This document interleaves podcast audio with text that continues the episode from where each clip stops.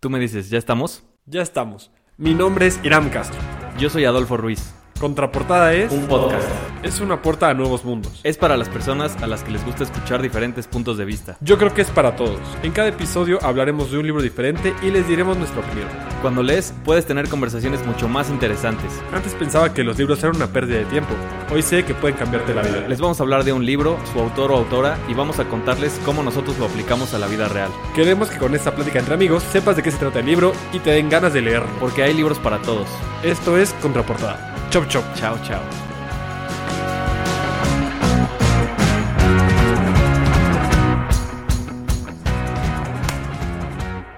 Sean todos bienvenidos a Contraportada Podcast, su podcast de libros favorito, donde les hablaremos de un libro, su autor o autora, su mensaje, su contenido y trataremos de ponerle un poco de nuestra cosecha para que sepan de qué se trata el libro.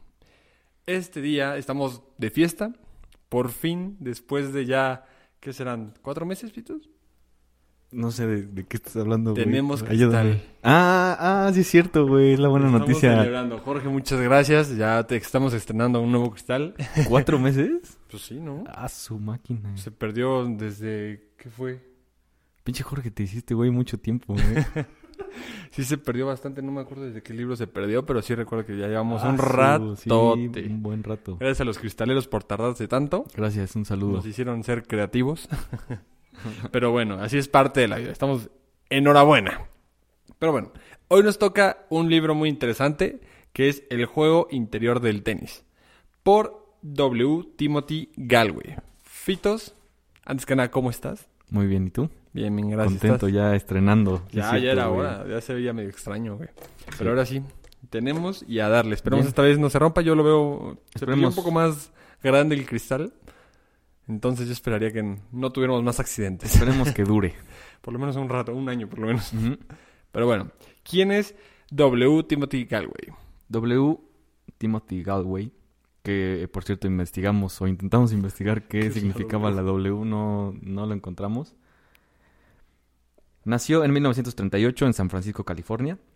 Es un autor que ha escrito una serie de libros en los que se ha establecido una nueva metodología para el entrenamiento y para el desarrollo de la excelencia personal y profesional en una variedad de campos, que él llama The Inner Game o el juego interior. Desde que comenzó a escribir en la década de 1970, sus libros incluyen el juego interior del tenis, el juego interior del golf, el juego interior de la música con Barry Green, esquí interior y el juego interior del trabajo. El libro más importante de Galway es el juego interior del tenis, con más de un millón de copias impresas vendidas. Y además de los deportes, sus métodos de entrenamiento han sido utilizados en los campos de los negocios, de la salud y de la educación. ¿Ok? Antes de continuar con, con el libro, queremos hacerles una advertencia. Este episodio está lleno de información del mismo libro, entonces si no quieren que les adelantemos nada, les recomendamos primero leer el libro. Entonces, vamos a nuestra sección favorita, ¿no? Dicho eso, vámonos a la contraportada. Muchas veces somos nuestro peor enemigo. No es el adversario externo el que nos derrota, sino nuestras propias dudas, nuestro propio miedo y nuestra falta de concentración. El juego interior del tenis nos muestra la forma de superar estos obstáculos y de lograr un óptimo rendimiento. Este libro está basado en el tenis, pero sus principios pueden aplicarse a cualquier tipo de actividad. Si practicas el tenis, te enseñará a mejorar tu juego, a aprender con más rapidez y eficacia y a controlar más la sabiduría natural de tu cuerpo. Si no lo practicas, te ayudará a desarrollar ciertas habilidades que te servirán para tener el éxito en cualquier tipo de juego o en cualquier campo de actividad. Tim Galway es uno de los pioneros de la psicología deportiva. Fue jugador profesional de tenis y profesor de este deporte. La presente obra ha sido gran éxito internacional con más de un millón de ejemplares vendidos. Pues muy bien. Muy interesante la contraportada. Sí. Y como era de esperarse, habla muchísimo del tenis, ¿no? Sí, o sea, no, no puedes tener un libro que diga tenis sin mencionar el El tenis. interior del tenis. ¿Te gusta el tenis? Sí, pero... ¿Verlo o jugarlo? Yo diría que jugarlo porque lo he jugado, pero no, es ligeramente complicado conseguir a alguien con quien jugarlo si no estás dentro de ese mundo. O sea, si nada más es para echar el coto, es para mí es como... eh. Sí. Lo jugué de niño, no era muy bueno. ¿No? Pues le pegaba sea, bien a la pelota, pero realmente no tuve esa habilidad como otros. Y pues la verdad, como te digo, pues es tienes que conseguir a alguien siempre para jugar, porque si es un juego que dices, híjole. Sí, no es un plan así de que cualquiera pueda... No, y Digo, aparte no es es- vamos a echarnos una chela que, que cualquiera se la puede echar con todo gusto y cualquiera es bueno para eso, ¿no? Sí. ¿Tú, Vitus, juegas tenis? Mm, no. O sea, lo he jugado también, lo jugué de chiquito. Y una vez gané un torneo, Ah, perro. la neta, pero, pero se acomodaron, o sea, se alinearon los planetas, se sabe. La neta, fue en un curso de verano Mm. En, en el que, en, el- en el Parque España, ¿no? En que, Güey, no mames, yo también. que, que te ponían durante el día de que, que su taekwondo, que, Que su squash, nadar, que güey, nadar, que güey, sí. tenis y así, Güey, ¿no? ¿en el 1 o en el 2? En el... ¿Cuál es el 2? El 2 es el que está aquí en la disqueta. En el 2. Estuviste ahí, güey. Sí, güey. No Ah, pues quizá te gané. Seguramente, güey. Pues tuvimos- somos contemporáneos, güey. no- Igual y sí, ¿eh? Habría que checarlo.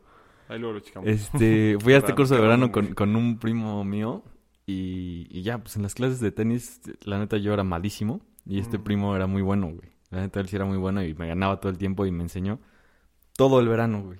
Y al final del verano iba a haber un torneo de tenis. Mm, sí. De un día. Sí, o sea, nada más te ponían a competir entre el... Sí, sí me acuerdo. Y, y ese día faltó mi primo, que era el, Convenientemente. que era el único que me, que me ganaba, o sea, por mucho. Y entonces pues, no fue, entonces a todos me los hice papilla. La verdad, ahí- Modesto. Duró bastantes años e- el trofeillo ese ahí en mi casa. Porque... Hasta que llegó Maricón. Sí, de hecho. Pero sí, no, no, no... mm, pues tiene años que no juego al tenis, solo esa experiencia.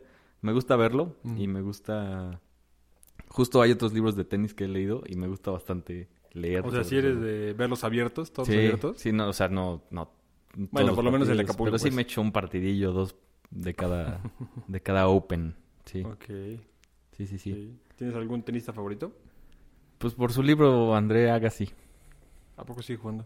Mm, no, Ah, pero fue mi tenista favorito, güey. Mi, futbol- mi futbolista favorito es Ronaldinho, güey. Ah, ya bueno, sí. hace de Sin todo menos jugar. Bueno, De todo. de todo. no sé dónde está ahorita, si ya salió de la cárcel o no. Ya, ya salió de la cárcel. Ganó el torneo de la cárcel y se salió. Güey, no Gol- estoy mamando. bajo el juego final. No güey. estoy mamando, güey. Sí ganó un torneo ahí. Sí, creo, güey. Este. Pero bueno, o sea. Sí, hay que partir de que este libro es para güeyes que, les gusta el que les tenis. gusta el tenis, ¿no? Completamente. Así, sí hay partes en el que a mí se me hizo incluso hasta complicado y como que, ay, güey, a ver, espérate, ¿cuál era el drive y cuál era ¿Cuál el, es el revés? Digo. el revés? Y sí, sí, ya después de un rato le agarras la onda, ¿no? Y si, y si le investigas desde el principio, creo que vale la pena. Pues por lo menos las, los movimientos básicos. Sí, sí debes es tener unas bases. Pero no es un libro sobre tenis, nada más. Y lo dice No. la contraportada, ¿no? O sea, sí, sí te sirve para desarrollar ciertas habilidades que te pueden ayudar en cualquier otro aspecto de tu vida. Claro. Eso es lo chido. Va.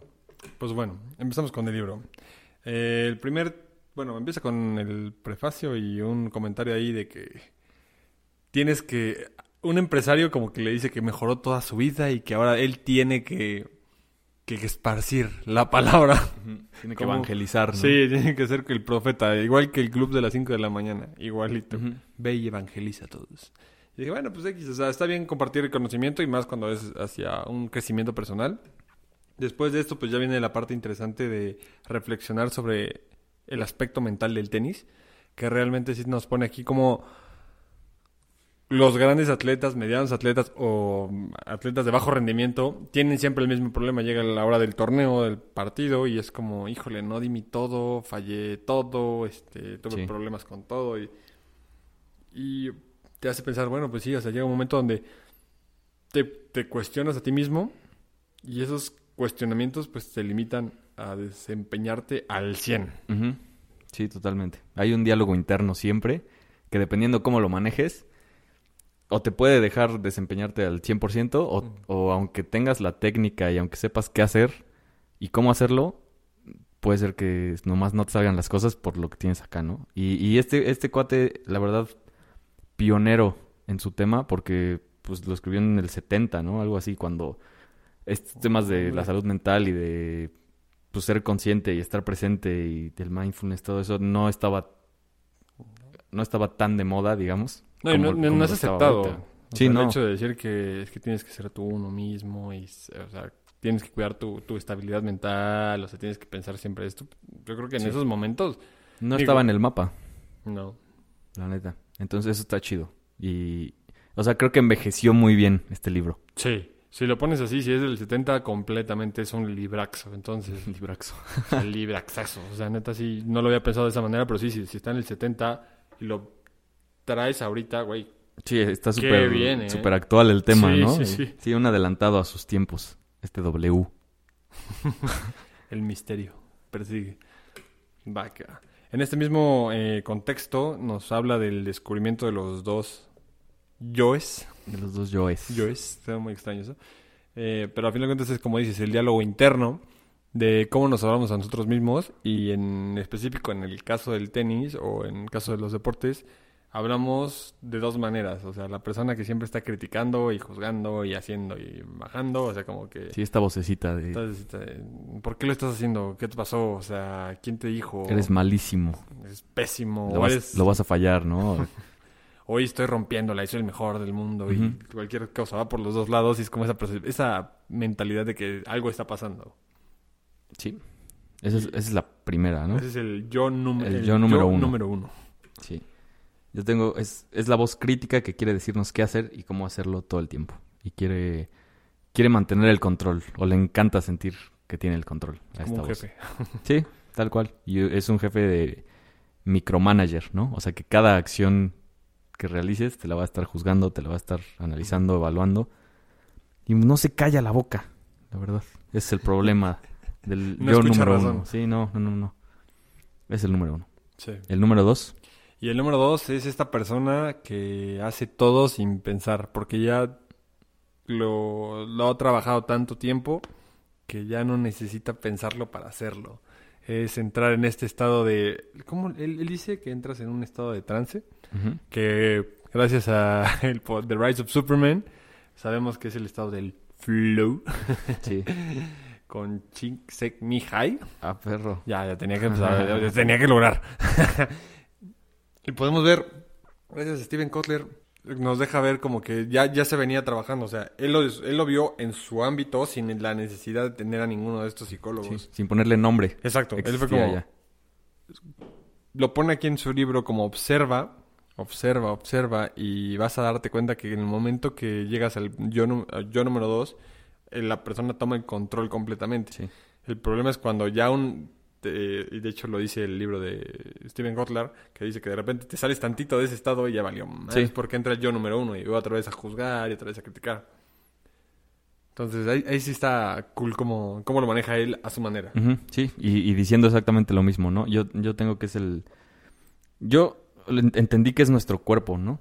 Y, que- y que es de alguna manera este cuerpo conectado con nuestra intuición y con, nu- con nuestro lenguaje no verbal y, y nuestra parte, pues sí, que no entiende justo estas razones, pero que solo fluye y que, y que aprende más con imágenes que con palabras y, que, y que se deja llevar sin, Ujú. sin estar pensando tanto como, como la otra vocecita, ¿no?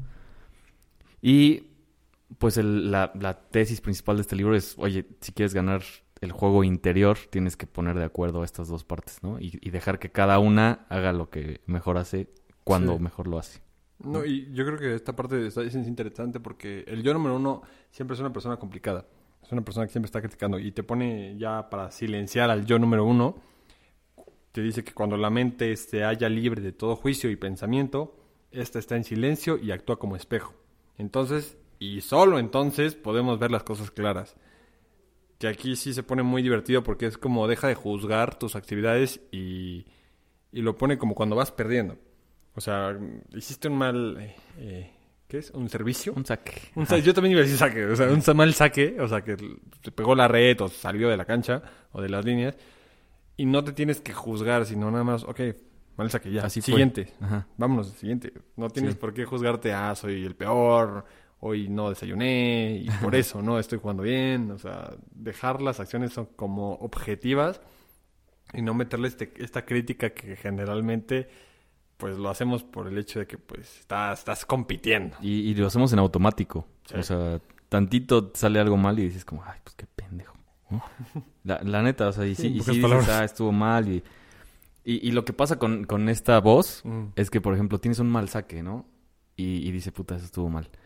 Tienes tres malos saques más, por la razón que sea, y empieza a generalizar. Tu cerebro empieza a decir, no, pues es que hoy mis saques están de la chingada. Y es que mis saques en general siempre están de la chingada. Y es que entonces soy mal jugador de tenis. Y es que entonces no sirvo para nada. Y es que empieza a generalizar. Y si dejas que se vaya esa voz, ya valiste no solo en, en el deporte, sino que, o sea, no, tiene límite. Porque este yo número uno, pues es el ego, ¿no? Y, y, si no le pones un alto o si no lo controlas, pues no se va a callar nunca. Entonces, sí, la parte importante de no juzgar desde el principio, ¿no? Para que no deriven cantidad de pensamientos súper irracionales y súper tóxicos hacia uno mismo. Sí, el, sobre- el overthinking que pasas de una cosita que era solo el tenis y ahora te vas a que mi relación se va a la goma, que mi trabajo se va a la goma, que mi casa se va a la goma. todo. Exacto. Como que le aumentas saborcito, le pones salecito. Aquí no solo es lo negativo, también lo positivo. Te dice que en uno de sus ejercicios con las esposas de los que querían jugar tenis, o sea, que si sabían jugar, estaban todas sacando bien y practicando bien, pero cuando les hizo un cumplido, todo Sí. se fue a la goma, güey. Todo se fue a la goma. O sea, porque empezaron a dudar de que Ah, lo hice tengo- bien Tengo que hacer eso. y ahora lo tengo que hacer bien. O sea, se empiezan a tensar y es lo que dice que cuando empieza el yo número uno, tu cuerpo empieza a tensarse y empezar a hacer errores que generalmente no haces si solo los dejas ser. Sí, sí, la tensión siempre afecta a tu juego, ¿no? Y es por eso también que lo menciona mucho en el libro, que cuando te acercas a una final, a un punto decisivo, ahí es cuando entra la tensión y ahí es cuando más la cagas, ¿sabes? O sea, creo que ha pasado muchas veces que un jugador está ya ganando, o sea, está por ganar el partido y lo que no lo deja ganar y concretar esa victoria es, es la misma tensión y terminan dándole la vuelta y... Y bueno, lo vemos en el tenis y lo vemos en el fútbol, ¿no? Cada En- rato. Pues yo creo que todos los deportes, ese, ese detallito En- de que te, te tensas y ese, ese, esa tensión genera errores. Sí. La cruz azuleas, ¿no? Como quien dice, tal Sin cual. comentarios. Sí. Mientras no seas como el Atlas y el Querétaro, todo Ah, en su orden. máquina. Ah, a huevo había que sacarlo, ¿no? Oye, pues, tema popular. Pero bueno, el yo número dos es este estado de trance, estado de flow. Esta persona que no está pensando, sino está actuando. No está viendo sus acciones, sino que confía en que todos los elementos van a cumplir su objetivo. Tanto la raqueta, como el cuerpo, como los pasos, todo. Está cañón, la neta lo describe muy chido, ¿no? Sí, O sea, o yo, sea, yo- yo soy fan del número dos, güey. La neta, o sea. Es que es el mejor estado. O sea, dejas Sí. de dudar de ti y dejas que las cosas fluyan. sí, totalmente. O sea, el tema es entrenarlo, porque aquí es lo que dice, entrénalo. O sea, como lo hemos dicho en los otros libros, es como tienes que entrenarlo para que funcione. Y entre el yo número uno y el yo número dos consiste en dejar, en dejar de juzgarse a sí mismo. O sea, no pienses, solo. Porque, porque igual dice que las mejores obras o los mejores logros del ser humano en general han sido cuando está eh, al mando este número dos, ¿no? Sí. O sea, sobre todo yo me imagino la- las partes de... Las partes artísticas, ¿no? Que ahí es cuando menos estás pensando y más te dejas llevar y, y mejores cosas salen, ¿no? O, o los mismos atletas. Mientras más en control esté, ahora sí que mientras más en control, paradójicamente, esté el número dos, pues mejor nos van a salir las cosas, ¿no? Y más presentes vamos a estar y más lo vamos a disfrutar. Pues vas a dejar que esta, esta situación se hagan milagros. Es el- lo que dicen. No sé cómo lo hice, pero lo hice. Ese, ese- ese- esa magia del, del deporte y de, de las actividades. Sí, Está, cal- esa está cool, la neta. la neta sí. Y, o sea, y otra cosa que aclara mucho es, o sea, no juzgar es, difer- es diferente a, a omitir y a Ah, negar sí. tus errores, ¿no? O sea, una cosa es, es- es decirte, oye, no, pues, estuvo súper mal esto, la cagaste horrible. Y otra es decir, oye, pues nada más salió, o sea, estuvo muy largo ese saque. Ya, es, es lo que es, ¿no? Es muy diferente porque, porque sí dicen, no, pues entonces las personas que no se juzguen van a caer en una, en una autoindulgencia o zona de confort que Sí, pues, no tampoco los va a no dejar va por avanzar. ahí. También están viendo sí, bien. hay, es hay- hay que diferenciar. Es kermés. Es kermés, o sea, sí, sí hay que aceptar el hecho que sí se cometen errores, pero no hay que juzgarse por los errores. Entonces, bueno, pues así, la vida. Y, Mm. ajá. No, dime, dime. No, o sea, pues es que se mete mucho a, a- a diferentes este, facetas del número 2. Y una de ellas que me llama mucho la atención es que este número 2, y que, y que coincide con otro de los libros que ya, que ya platicamos, que es el de los lenguajes del amor. Digo, este no es del amor, ¿no? Pero te dice, el número 2 prefiere el lenguaje visual. el Mm, ya lenguaje- las... Entonces, el, el yo número uno diciéndole todo el tiempo qué hacer y hacer, pero pues no, no se entienden porque no hablan el mismo lenguaje. Y, y hay varios ejemplos y ejercicios que él platica que te dice, yo nada más le decía a la persona, en lugar de darle instrucciones de vas a hacer esto y vas a poner la raqueta así y te vas a parar tú así, yo le decía, quiero que le des a esa lata. Y entonces, pues como puedas, ¿no? O sea, tú te voy a enseñar yo. Y, o sea, les enseñaba viéndolos, ¿no? O sea, o sea, el- este, este Timothy les ponía el ejemplo, lo hacía él y les pedía que lo vieran para, para pues para que el número dos entendiera en su lenguaje. Y les decía, bueno, ahora ustedes van a hacer eso, así como me vieron, este, ustedes tienen que darle igual a la lata. Y, y era mucho más efectivo ese método que estarles explicando detalle por detalle cómo poner los pies, cómo poner la raqueta, cómo darle la pelota. Entonces también esta parte de, al número dos también háblale en su lenguaje y deja que haga las cosas. O sea, solo pídele lo que quieres lograr y deja que lo haga como él quiera, porque siempre va a encontrar la, la forma de hacerlo. O sea, te digo, soy fan del número 2, güey. Está muy, muy, muy bueno. Apenas, ¿Mm? perdón, No, eh, adelante, apenas. apenas ayer, ayer tuve un partido de fútbol. y, Y a Cristiano Ronaldo jugar. y no, no, es- esta madre ya ni tiene que ver con... Bueno, no, sí, estaba, un primo y, y- y antes de empezar el partido, este, nos dijo, si hay un tiro libre, déjenme a mí cobrarlo porque lo voy a cobrar como Cuauhtémoc Blanco, que lo cobra así y hasta hace como que la pose, ¿sabes? O sea, El Cuau tenía una manera muy particular de pegarle a los tiros libres y de poner el cuerpo. Y entonces dijo, ¿saben qué? Yo le voy a pegar como ese güey. Y hay un tiro libre, güey. Y lo cobra ese güey. Y lo cobró así, pero... Digo, no fue gol neta por, por milagro, güey. Pero lo cobró así. Nunca le había visto yo a ese güey un tiro libre de esa manera, ¿no? Pero, pero ahí me, me hizo clic como que... Pues este güey no pensó en cómo poner el pie. No pensó en dónde quería poner el balón. No pensó tanto. Solo dijo, ah, le voy a pegar como el Cuau. Y con esa, y con esa imagen en su mente pudo replicarlo bastante bien, diría yo. O sea, sí me sorprendió muy cabrón y me hizo clic porque acaba yo de leer este pedo. güey. No, ¿Pero no fue gol? O sea, pegó en el, en el ángulo, así de esos que pegan en el travesaño, este, Y abajo y se salen. No, Sí, sí, sí. O sea, pero iba a ser un golazo, te lo juro. Yo Estaba épico. Y, que y- lo- y me hizo, sí, güey, no, o sea, qué bueno que no fue gol, pinche Alfredo, porque si no, iban a ser años de que ese cabrón hablara de ese tiro libre, güey. Obvio, güey. Pues imagínate, sería legendario. Hubiera güey. estado muy épico, como dices. Sí, güey, sí hubiera sido épico ese Sí, pedo. pues pasa con esto del, del número dos se entiende más con imágenes que, Ujú. que con palabras. Sí, es muy interesante cómo se acomoda el cuerpo solito para hacer Ujú. o imitar Para imitar, acciones. ujú. Ujú. Es como dicen que júntate con lobos y aprenderás a obviar. Igualito, güey. Igualito, güey. Tal cual. Está bien. You said it best. Aquí, bueno, ya hace poco, después de esto se mete como un poquito más ya al tenis. Como el- la empuñadura, el golpe, los pies. Y también te cuenta cómo él lo obligaron a hacer estos movimientos de pies. La verdad yo no sé cómo son. Del saque, Ah, del drive. marcas en el piso, ¿no? que, Para- que antes estaba muy marcado que tenías que hacerlo de una manera.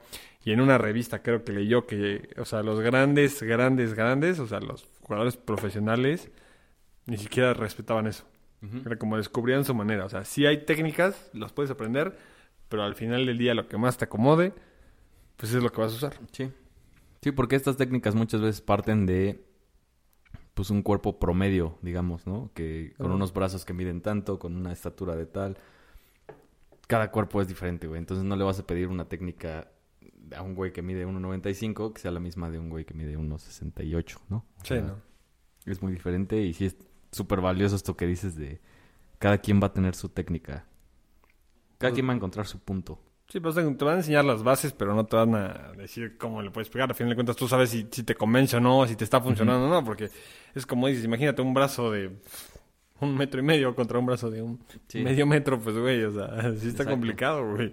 ¿Cómo comparas la fuerza que se necesita o el requerimiento? Pero bueno, es lo que te dice, o sea, hay muchas maneras, aplica esto, aplica el otro, lo tendrán que leer porque sí es muy técnico, muy, muy técnico ya esta parte de, de cómo tienes que agarrar la raqueta, porque se agarra con un dedo, si se agarra con toda la mano, si tienes que hacer el muñequeo, usas todo el brazo. Ahí ya ponen varios detallitos del, del tenis que si te gusta el tenis, date, imagínate, sí, porque va, a- sí. te va a ayudar a cuestionarte bastantes eh, partes de tu juego, si te gusta el tenis, ¿no? Sí, hay una parte que sí me gustó, que es la de los sonidos eh, de la raqueta, que llega a un punto donde tú reconoces por el sonido que emite la raqueta contra la pelota si le pegaste bien o no. Y creo que es el ya que te acostumbraste tanto a escucharlo que sabes perfectamente que está bien y que está mal.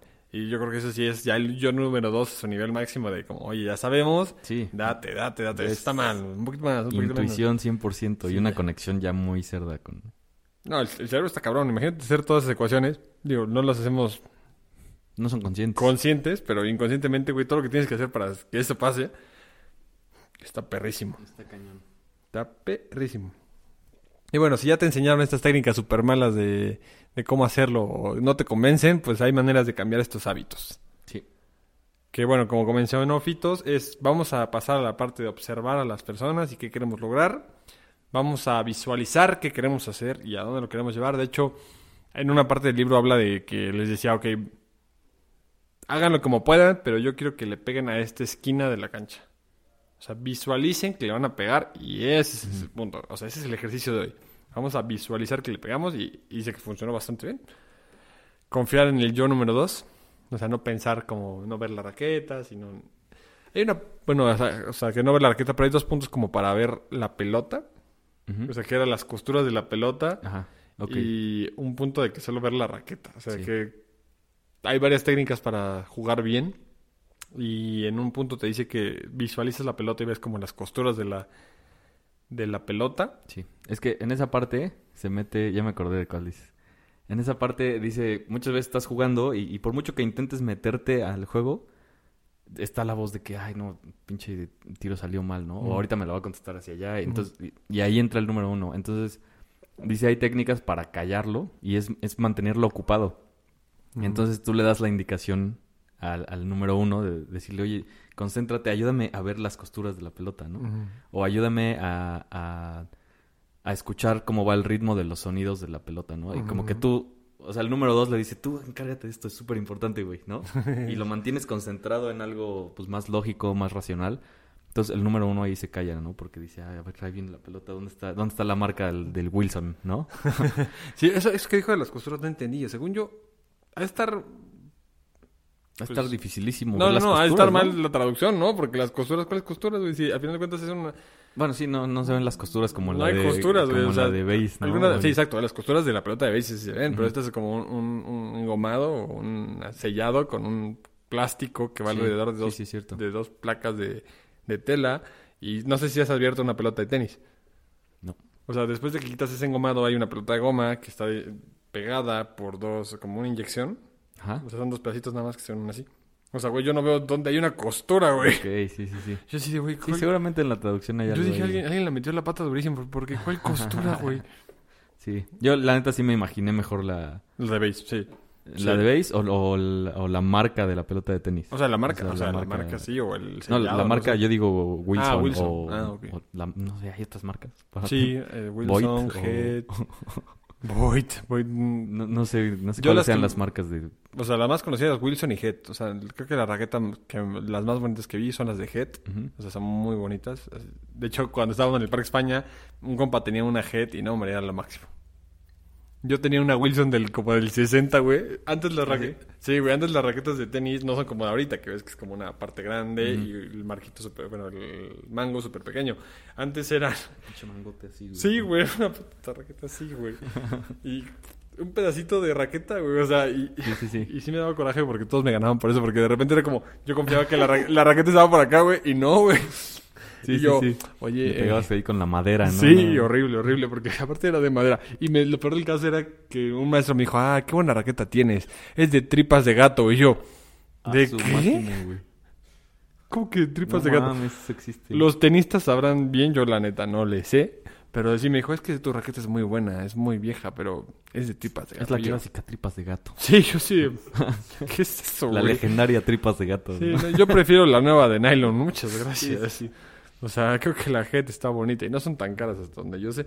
Pero bueno, pues la última vez que fui, están como en 500 por ahí. O sea, no son, bueno, 600 puntos. Pero no están tan caras. O sea, obviamente hay de raquetas a raquetas, pero por Sí, lo claro. menos una, una básica de hoy en día no son tan caras. Tal vez. Sí, la- no, pues una que ya viene como... No, la de titanio con aleación de que no sé qué cosa. He visto raquetas no. muy caras. La que viene con los gallitos. Ese es otro deporte, güey. La de ¿qué es mi alegría? Ah, no, las que vienen como en... Las que venden en Mega. Sí, Sí, con, con, su, sus con gallitos. su mallita, Con güey. sus gallitos. Ah, bueno, pues ah, más o menos así eran las raquetas de antes. Ese es el badminton. Está muy cerdo el badminton. Ah, ¿Lo, lo- lo han visto en las, Sí. en las Olimpiadas? Es- Está acá en los Juegos Olímpicos, perdón. Mi hermano siempre me corrige, güey. Pero el badminton ahí con los ¿Cuál es gallitos. la diferencia? Eh, Olimpiada es el proceso de los cuatro años. Una, Olimpiada son los cuatro años, ¿no? El proceso desde que terminan los Juegos Olímpicos hasta que son los siguientes Juegos Olímpicos es una Olimpiada. ¿Y qué hacen en la Olimpiada? ¿Entrenar? Pues entrenar y procesos. Y los Juegos Olímpicos son es este, Este por el evento- periodo de 20 días, ¿no? De- Datos Algo así. curiosos de contraportada. sí. Ahí está la diferencia. Y, y mi hermano siempre me corrige. Ahorita mi hermano es mi número uno, güey. De que, Maldita sea, te dije Chinga, te 18 estoy diciendo que es diferente. Te dije. Sí, pero, pero bueno, el badminton, ahorita que dijo Jorge de los gallitos, es una locura en, en los Ah, Juegos Olímpicos. Está muy cerdo, güey. Obviamente con los asiáticos nada más, ¿no? Los, dem- los demás ni figuramos. Pues en México tenemos varias este, ligas. Te lo digo porque un amigo era, ¿Ah, sí? sí, campeón nacional de badminton. Y, híjole, no se callaba. Saludos, Octavio, donde quiera que estés. Saludos, Este, Octavio. Octavio. Saludos. No se callaba de eso. Pero, güey, es que... Se calla, no te No se callabas, calla- Octavio. no, no se callaba, güey. Güey, jugamos todo tipo de deportes. Fútbol, voleibol, este, básquetbol. Es que el badminton. Es que el badminton es, el badmin- badminton, yo, yo soy badminton, mira. También. Pero, es que- pero lo haces squash. Y yo, wow, wow. No, este, ve que es un deporte muy bueno. Digo, no es por, por menospreciar ni No, mucho, no, no, ni no, mucho no, menos o sea, el trabajo pero- de Octavio. No, sea, menos, pero es que, güey, hay gente que como que le encanta decir su deporte. Es como estás hablando de, oye, ¿quieres, no sé, güey, ir a comer? Pero es que voy a jugar badminton. Sí, güey. Es que el crossfit. Sí. Así, güey. Estás hablando de otra cosa y te sacan Los el amamos, los amamos a los dos. Sí. Digo, te digo, no es, no es para como menospreciar, pero también si son seis pelados en México que juegan badminton. o, sea, no sé qué tan... Igual y hay una pinche No, sí, hay comunidad una liga. underground. Yo no sabía, ¿sabías no que hay una liga de hockey aquí en México? No. Sí, güey, liga de hockey. Conocí a una persona que era, eh, ¿qué? Administrador de hockey aquí en México. Órale, qué y yo, chido. ah, perro, ¿a O sea, eh, de repente de que vas a la Noria así, y ves los, los partidos que hay. Pero, digo, son unos güeyes que se pusieron de acuerdo o, o los mismos que entrenan o es una escuelita o así. Pero no, no sabía que liga como tal. Sí, y yo conocí, bueno, mi primo estuvo en la liga y se fueron a Canadá a competir, güey. Ah, qué No, sí, sí, sí estamos. Aunque, aunque no lo parezca, es como el patinador mexicano que ahorita también estuvo en los. Juegos Olímpicos de Invierno. Güey, aunque no parezca, pues ahí figuramos. Sí, no sé sí. cómo, pero ahí estamos, Hay güey. comunidades que no sabes que están ahí hasta que estás dentro, ¿no? No, hasta que llegan a esos Como la, lugares. como la... Ahí sí. sí, la marihuana, digamos la marihuana. Eso hay que mutearlo después. Sí, porque no se los van a... No, nos No nos van a monetizar, güey. No, güey, no, no, no, te bajan, te bajan el video. Ya valió verga, no nos van a monetizar este, Jorge. Ay, no, no. Ay, pero bueno, ya después Bueno. de este paréntesis. Bueno, después de confiar en el yo número 2, después de que ya hicimos todos estos ejercicios, regresando a todo este punto de visualizar y confiar, eh, observa los resultados. Si no, nos volvemos al punto de no juzgar, solo observar. O sea, ok, ¿qué pasó? ¿Qué no hice? ¿Qué no?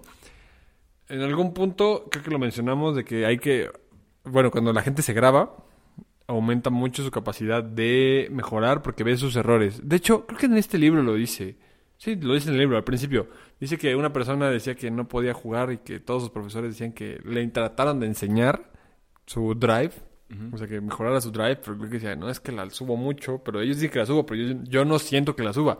Lo puso frente a un espejo y dijo, ah, no ma, Ah, nomás sí. sí, cierto. Sí, sí, sí. Sí, la subo mucho. Sí, al vernos, ya sea a nosotros, porque también toca un ejemplo de que incluso nada más ir a ver un partido de tenis profesional puede hacer que tú mejores. Entonces, verte a ti o ver a otros haciéndolo bien te puede ayudar muchísimo a, a mejorar Sí, bastante. y a visualizarte con más detalle. Pues eh, sí, o sea, realmente te pone la parte de ve a los demás y aprende de ellos. O sea, ve a los mejores. O sea, júntate con los mejores, diría el rey de Babilonia. Bueno, el hombre más rico de Babilonia. Y vas a... Júntate con lobos, diría el Jairam. Y aprende a aullar, perro. sí, pues ¿qué más? ¿Qué más? Pues bueno, el libro toca otros puntos como concentración, aprendiendo a centrar la atención, que es lo que decías de la pelota. Y el juego en los que participamos en la pista de tenis. No sé si te acuerdas de eso. De que, bueno, pues, O, o sea, que, que jugamos tenis o hacemos cosas en realidad, cualquier otra cosa, por tres razones eran. no recuerdo. Que era por la excelencia, otra por Ah, la una posición parte muy- social y otra y por la competición, ¿no? diversión. Eran, eran esos tres y luego habla de la competencia, que la parte de la competencia me gustó La parte de la bastante. competencia está muy buena. Sí, pero no bueno, sé- no o sea, las tres partes, la verdad, como que sí, a, mí, pues a sí. mí no se me hizo súper... Eh, no era parte de mencionarlo, pero si lo quieren leer adelante. Eh, sí, pero la parte de la competencia sí me gustó mucho porque es... Competimos y muchas veces nos frustramos de que competimos y perdemos. Sí. Y hay que aprender que tenemos dos factores, el externo y el interno. Y el importante, al final de cuentas, es el interno. Y nos cuenta de que él tuvo su competencia interna. Fue a un torneo. Perdió hábilmente. Pero lo, lo que le importó a él es que su juego interno lo ganó. Sí. Eh, sí, sobre esta anécdota, me acuerdo que, que dejó de verlo como, como esta frustración, o sea, como, como, güey, o sea, me sonó mucho a lo de las gafas o lentes Ah, de la felicidad, ¿no? sí. Porque en alguna parte está preocupado porque, porque el otro güey le va ganando, creo, o, o se ve que es un oponente muy chido. Y él ya está tenso, o sea, todavía ni empieza el partido y ya está tenso y ya no está disfrutando y ya como que, ¿qué hago aquí? Seguro me va a ganar y... Y ahí empezó a, a racionalizar, ¿no? Como que, digo- Ujú. como que dijo, bueno, ¿y qué es lo peor? Así, lo peor, lo peor que me ¿Qué puede, puede pasar. pasar? Ujú. Pues perder los dos sets así de putazo, ¿no? Seis, bueno, y cero, ¿no? 6-0, 6-0. Ujú. ¿Y luego qué? No, y luego me regreso a mi casa y me preguntan cómo me fue y les digo que me fue mal. Pues me van a dar unas palmaditas en la espalda, me van a decir que qué lástima y mi vida va a volver a la normalidad. ¿no? Sí. Ahora, ¿qué es lo mejor? Lo mejor que me puede pasar. Pues ganar este partido 6-0, 6-0. Sigo avanzando. En algún momento o gano o me o pierdo en otra instancia. Me regreso a mi casa. Me van a preguntar cómo me fue. Me van a dar dos, tres palmaditas y, y se va a olvidar el tema en una semana. Entonces dice como que, güey, pues ¿por qué le estoy dando tanta pinche ¿Por qué me estreso importancia? tanto? ¿Por qué me estreso tanto? ¿Por qué?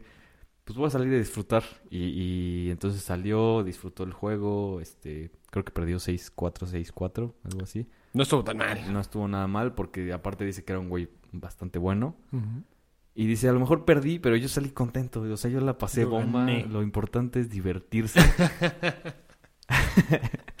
como nos dicen, de, como, como- seguramente como les dijeron a ti y a los demás compañeros del Parque España cuando les gané.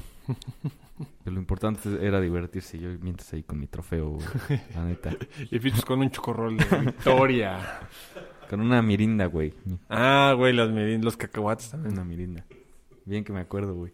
Pero después eh, vamos a meternos a la de la competencia porque está bien chido. Está ya mejorcito. La verdad no me acuerdo bien cómo. Ayúdame. Es que tú siempre, tú siempre dices el punto así y ahí es cuando me da el flashback y me acuerdo. De... Es que toca tres puntos. Te pone como que la competencia es importante para poder, o sea, subsistir como jugador. Pero llega un punto donde tu propia competencia contra el externo te, te incita a pelearte con el externo. Pero la realidad es que no estás compitiendo contra él porque es el factor ex- externo. O sea, el interno es el que ya, ya practicaste y tienes que seguir tu parte de, ok, vamos a dar lo mejor de mí para mejorar conmigo y competir contra mi persona de, digamos, lo de ayer y le cómo es hoy. Sí, de superarme. Ajá, ¿no? te superas a ti mismo y puede ser que pierdas, pero pues no depende de ti si tú diste todo. Entonces, como que tu competencia sí tiene- que estar ahí muy presente, pero siempre tienes que tener en cuenta que es un juego interno en el que tienes que competir contigo. Sí. O sea, porque, porque empieza como a cuestionarse de que. Pues hay, o sea, están estas dos posturas, ¿no? Las, las personas que dicen, pues la competencia es buena, ¿no? Porque te reta y porque. Pues porque es una manera de. de procesar y, y de tener adversarios y de, de exigirte, no sé, o sea, esta parte como del, sí, la competencia nos ayuda a mejorar.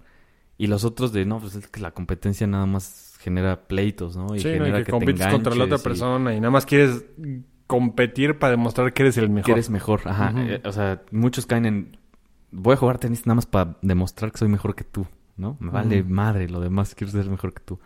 Y los otros es, no, pues está para mejorar nosotros. Entonces se mete un poquito a estas dos posturas. La- obviamente la, la segunda está muy enfermiza y es como... Sí. Sí se mete al... Estas personas caen ahí porque tienen alguna inseguridad, tienen algún... Tienen que demostrar... Problemas en casa. Tienen problemas en casa, o tuvieron, o... ¿Cómo se llama? Este, Daddy issues. Daddy. Mom issues. Sí, literal, güey. O sea, sienten que su valor está en función de si ganan o no un partido o torneos, ¿no? Y esas son las personas que se enganchan y que... Y que... Pues sí, dejan de disfrutarlo. Pero este güey explica que la... Que, explica por qué nos gusta la competencia y por qué sí es buena. Y, y dice que nos gusta porque... Porque son obstáculos o sea, nos gusta competir con alguien porque esa persona me va a poner a mí obstáculos Claro. Que yo voy a tener que superar o voy a tener que ver hasta dónde llego y hasta dónde llegan mis capacidades, ¿no? Y entonces, sí es una manera de exigirte, es una manera de, de pues de mejorar. Y, y- y te pone también el ejemplo de, por ejemplo, los surfistas que están solitos y, y creo que... Güey, The Rise of Superman. Sí, también lo vi anudado a esto. Tal cual. Es como que, a ver, pero los surfistas no compiten con nadie, ¿no? Y dice, no, sí, sí compiten con las olas, porque las olas son las que ponen estos obstáculos, ¿no? En el surf. Y, Sí. y lo que nos encanta es intentar superar estos obstáculos. Y ahí es donde, donde nos engancha el deporte. En el tenis, pues no son las olas, es el otro güey. O sea, da la casualidad que el otro güey, otro es, güey. es el que va a poner los obstáculos y tú se los vas a poner a él. Y entonces no es, no es un tema ya personal de te voy a Mm, madrear y te voy a- ¿sabes? Como en el... Como en el box. No, yo iba a decir como el Querétaro. Ah, ah, caray. Chingada, también. Perdón, perdón, es que como que no lo, no lo vi reflejado. Dije, pues sí son obstáculos, pero no ese tipo de obstáculos. Entonces, está medio raro porque, eh, irónicamente, al... O sea, si yo compito contra Jorge, irónicamente, al Jorge meterse en su papel de mi enemigo deportivo, Sí. eso lo hace mi amigo porque me está, me está provey- pro- Provien- proviendo, proveyendo, Proveyendo, pro- ¿no? Proveyendo. proveyendo de estos obstáculos que a mí me gusta enfrentar. Güey, le- leemos más de 20 libros al, al año y no sabemos cómo decir proveyendo. No, proveyendo. O proveer. Aquí se los ponemos correctamente. Valemos Y madre. ya, o sea, la parte de la competencia está chida. Pero yo estoy del lado de los que sí es súper sana y súper necesaria. Y Sí es necesaria. Siempre y cuando no te engancho. No, yo también me engancho de repente. Todavía- Ay, sin harta la chica. Te mentiría si te digo que nunca me engancho, pero, pero sí estoy más del lado de... No, la competencia es buena en medida. Siempre cuando no saltes la valla, todo está en orden. Pero bueno. Ese es el libro. Realmente tú tienes sus temas. Están muy boni- muy interesantes. Eh, no sé si tengas algún... Algún otro tema que quieras tocar de este libro.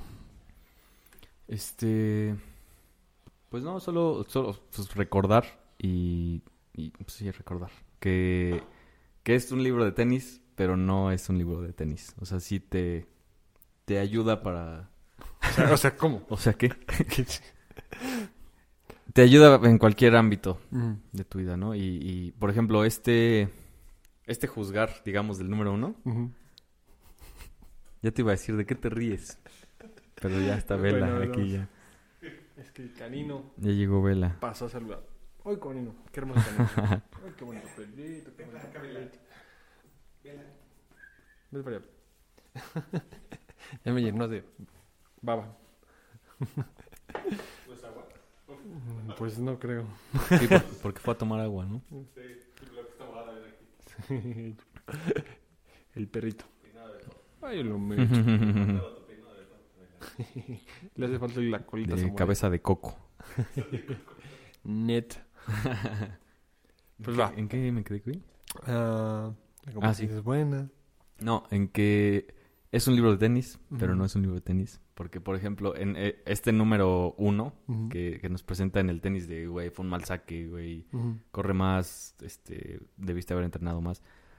Esas frases no son tan diferentes a un, oye, tú deberías estudiar esto. Oye, tú deberías ser como tal persona. Tú deberías trabajar más como... Mm.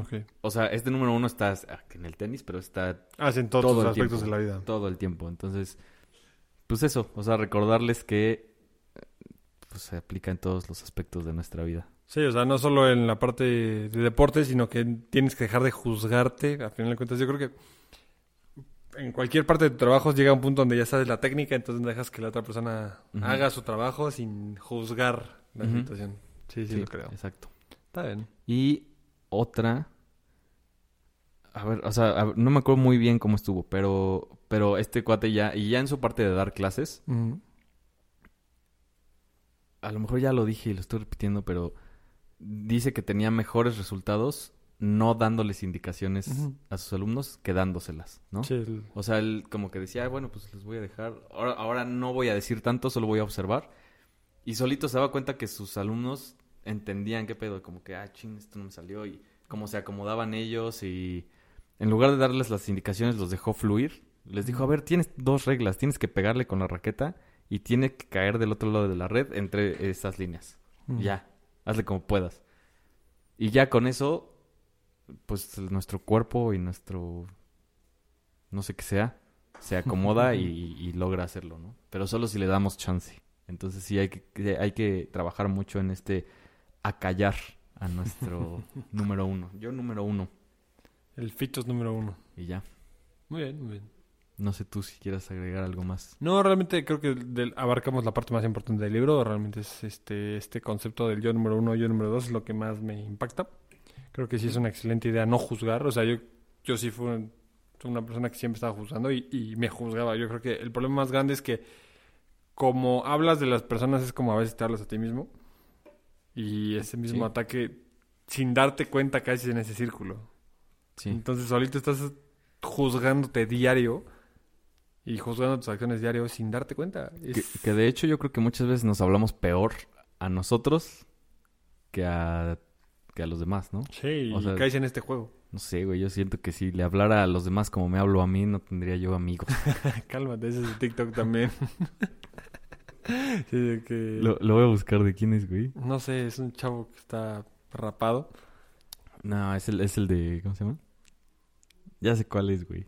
Sí, que dice... el, de, el sí, de Prison Break, ¿no? es- Es el No me acuerdo cómo sí, se llama. No me acuerdo güey. cómo se llama, pero sí dice que como que si yo le hablara a las personas como me hablo a mí mismo, o como me hablaba a mí mismo, no, no tendría Me amigos de ningún me hubieran mandado a chingar a mi madre todos. Pues la neta, güey, La pero... bueno, sí me mandaron, pero bueno. Cuidar este diálogo interno, súper importante. cuídense, ámense a sí mismos, a ustedes mismos. Ya irán evangelizando aquí también. Ya, Como yo los he como, amado. Como el, li- como el libro lo dice. Como el libro lo dice. Feito. Está bien. Calificación. Comentarios. ¿Recomendado o no? A ver. La verdad se me hizo un libro muy cansado, güey. Por dos. Muy pesado. Eh, el hecho de que sea súper enfocado en el tenis, como que dije, ay, no. Y, y eso, y es muy, muy repetitivo también. Y eso siempre me cansa. Es como que ya me dijiste esto, güey. Hay otras partes muy chidas que no son nada técnicas y nada repetitivas. Por ejemplo, cuando, cuando cuenta que va al torneo. Y, Ah, sí, cuando, es- cuando Hay gana dos- en su juego interno. hay dos o tres partes así que son historias. O sea, literal, te voy a contar qué me pasó. Y realmente tú solito entiendes qué va pasando, ¿no? No hace falta que te lo explique siete veces como lo hizo antes en el libro. Entonces creo que le faltó más de ese tipo de historias. Ok. Mm. Luego creo que hay uno o dos capítulos que literalmente son de tenis.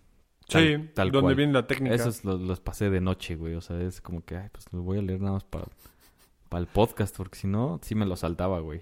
Sí, sí, sí. Sí te entiendo. Pero el, el mensaje se me hace súper chido. O sea, creo que a, a este libro lo pasaron a chingar. El Rise of Superman. Tal vez Pues, Can't Hurt Me. Todos, Y las gafas de la felicidad. Güey, todos. Porque ya son temas que hemos tocado, entonces como que digo, ah, sí, ya, ya. Ya lo sé, güey. ¿No? Ya, Ya no me lo digas. ya lo capté. Entonces a lo mejor si hubiera leído este antes que esos, no sé. A lo mejor hubiera sido diferente. Chance.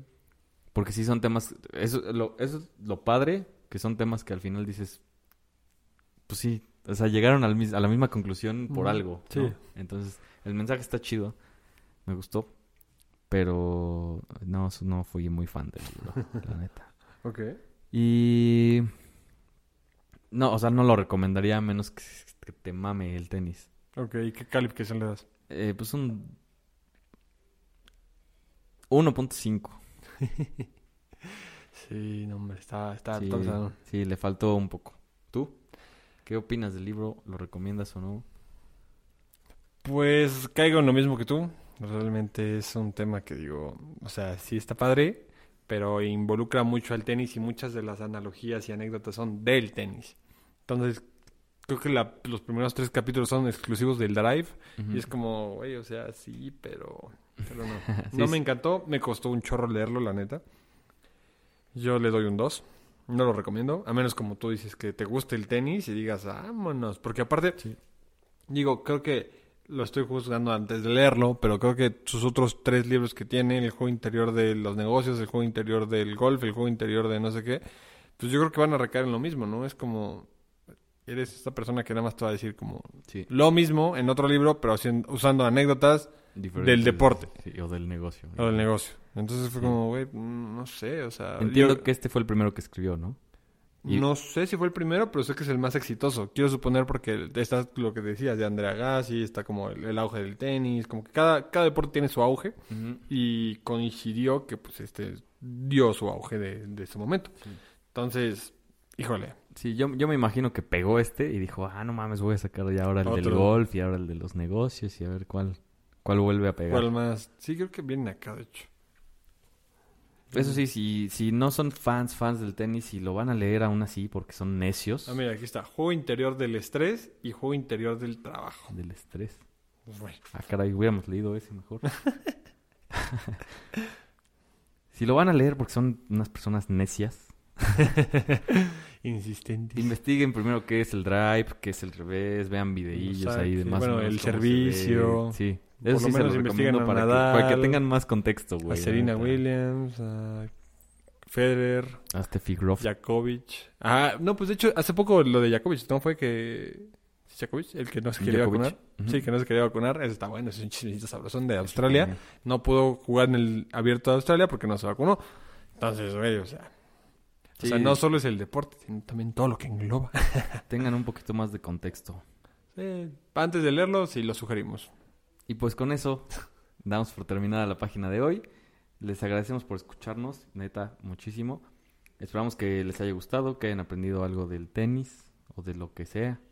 Eh, que el libro o algo del libro les haya hecho clic, porque sí tiene varios mensajes y, y como que a mí sí me dejó con ganas de ya callar. al De jugar uno. tenis. de callar al número uno, la verdad.